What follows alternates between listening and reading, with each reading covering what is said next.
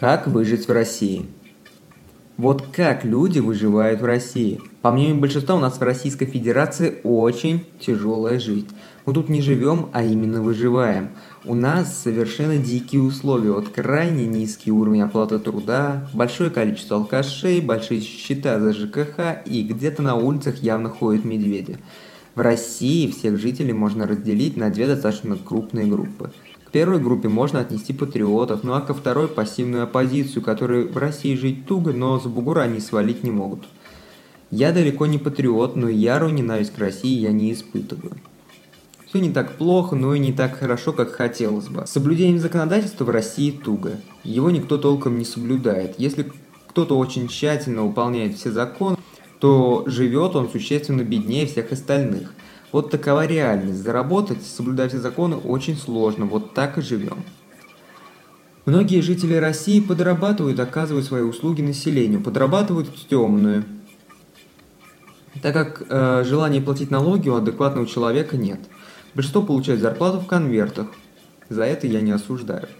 В целом, большого смысла я платить налоги в этой стране не вижу. У нас бюджет распыляется не на нужды народа, а на удовлетворение потребностей определенного слоя населения. И это факт. Медицина у нас бесплатная, но я крайне мало встречал людей, которые выживали после этой бесплатной медицинской помощи. Но зато все стабильно. Если работать на государство, но не иметь перспектив продвижения, то придется затужить пояс по самый максимум.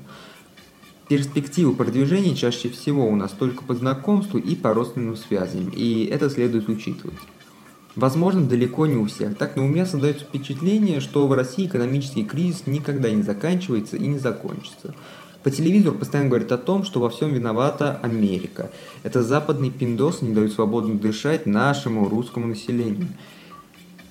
Я вот не верю, я думаю, что просто нужно найти крайнего, чтобы оправдать все свои локальные неудачи. Несмотря на все перечисленные факторы, выживать тут можно. Главное – уметь вертеться. Я даже как писал о том, за что можно любить Россию. Хотя и была статья о том, за что можно не любить Россию. Быть патриотом у нас круто, но невыгодно. Мелкий предприниматель сейчас э, очень трудно себя чувствует, но они стараются, но выходит у них очень все плохо. Мы сейчас немного тонем, а в таких ситуациях действует правило, что спасение утопающих – дело рук самих утопающих. Если у вас есть проблемы, то вы живы, и это отличная новость. Таким образом, можно говорить о том, что у вас все еще нормально. И на самом деле не существует таких проблем, которые нельзя решить. Кризис у нас точно продлится до 2020 года. Поэтому все наемные рабочие и мелкому бизнесу придется нехило так затужить пояса. Если вы нацелены на выживание в России, то необходимо научиться управлять личными финансами. Мы писали статью про это, вы можете с ней ознакомиться.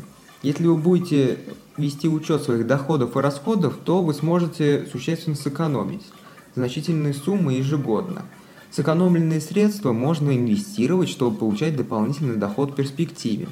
Также нужно отказаться от вредных привычек. Вредные привычки никак не влияют на качество нашей жизни. Гораздо чаще вредные привычки просто формируют зависимость, которая ни к чему не приводит.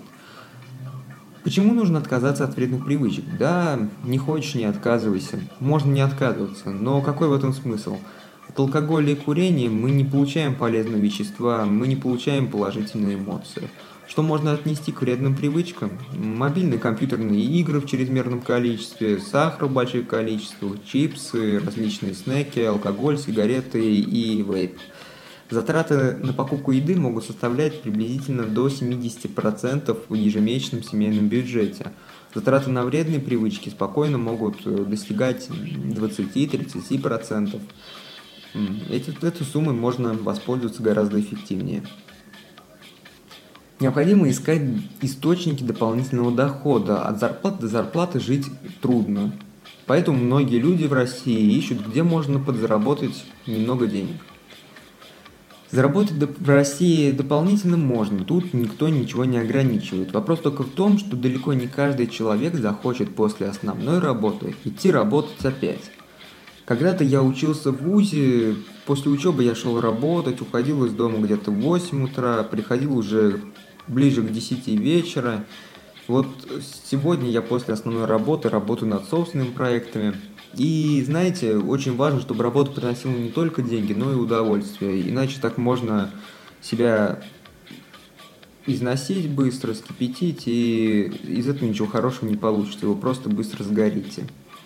Старайтесь э, делать максимальное сбережение. Я стараюсь откладывать не менее 30% своего дохода ежемесячно. Это достаточно высокая планка. Но можно начать с одного или даже с 10%. В идеале нужно под рукой иметь э, столько сбережений, чтобы вы могли спокойно прожить на эти деньги с учетом во всех обязательных платежей полгода или больше. Вы можете потерять работу в любую минуту. Жизнь слишком непредсказуема, чтобы не иметь план «Б». Если у вас не будет сбережений, то вы будете вынуждены хвататься за первую попавшуюся работу, которая вам подвернется.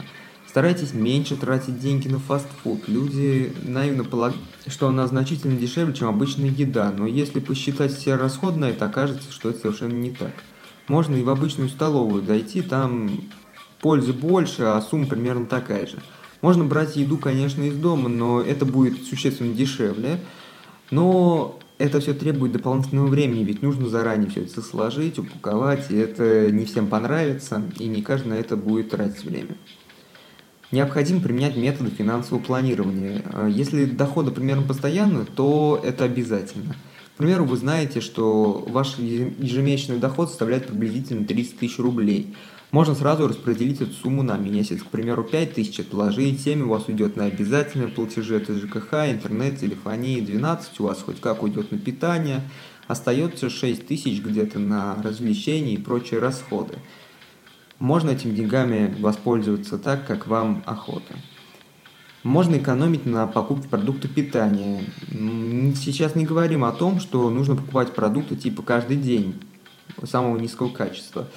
Есть э, приложения, к примеру, Едодил, которые помогают отслеживать акции в местных магазинах. Если пользоваться всем этим регулярно, то за год там может получиться довольно, довольно такая крупная сумма экономии. У нас вообще на планете Земля общество потребления. Мы часто совершаем необдуманные покупки, а ведь необходимо покупать только то, что сейчас действительно нужно. Если это крупная покупка, то лучше дать небольшое время, чтобы эмоции поутихли – также нужно покупать ровно столько продуктов, сколько необходимо. Незачем покупать продукты, чтобы потом их просто выкидывать в мусорное ведро. Можно экономить на транспортных расходах. Далеко не всегда выгодно использовать для передвижения свой собственный автомобиль. Сегодня люди часто покупают автомобиль в кредит, а после удивляются огромным счетам за обслуживание этого авто. Автомобиль нужен только в том случае, если он приносит прибыль, либо необходим для удобства семьи. Очень глупо использовать автомобиль, если ты жив живешь в паре сотен метров от работы и передвигаешься на своем автомобиле. Это странно, ведь можно дойти пешком. Никаких кредитов. Я очень плохо отношусь к кредитам. И вот даже если очень что-то охота купить, то кредит не самый лучший выход. В России у нас каждый второй покупает последний iPhone в кредит, а после жалуется на свою трудную жизнь. Вот зачем копать самому себе долговую яму? Какой-то мобильный этого явно не стоит. Э, кредит имеет смысл брать только в том случае, если вы покупаете что-то масштабное, наподобие недвижимости. Ну, либо вы покупаете какие-то активы, которые как-то себя окупают со временем. Телефон же, он дешевеет на 50% уже после того, как он покидает прилавок магазина. А ваш кредит делает эту игрушку дороже минимум на 30% для вас в покупке. Ну вот какой в этом смысл? Разве экономия в России это единственный путь выживания? Ну, если мы говорим именно о выживании, то это самый топовый метод. На самом деле не нужно в погоне за экономией портить свою жизнь. Экономия хороша ровно до тех пор, пока она не приобретает фанатичный характер. Лучше стараться больше зарабатывать, чем стараться больше экономить. И это правило действительно действует, и нужно придерживаться именно его. Обязательно подписывайтесь на нас в социальных сетях, делитесь информацией с друзьями и близкими, комментируйте и почаще заглядывайте к нам.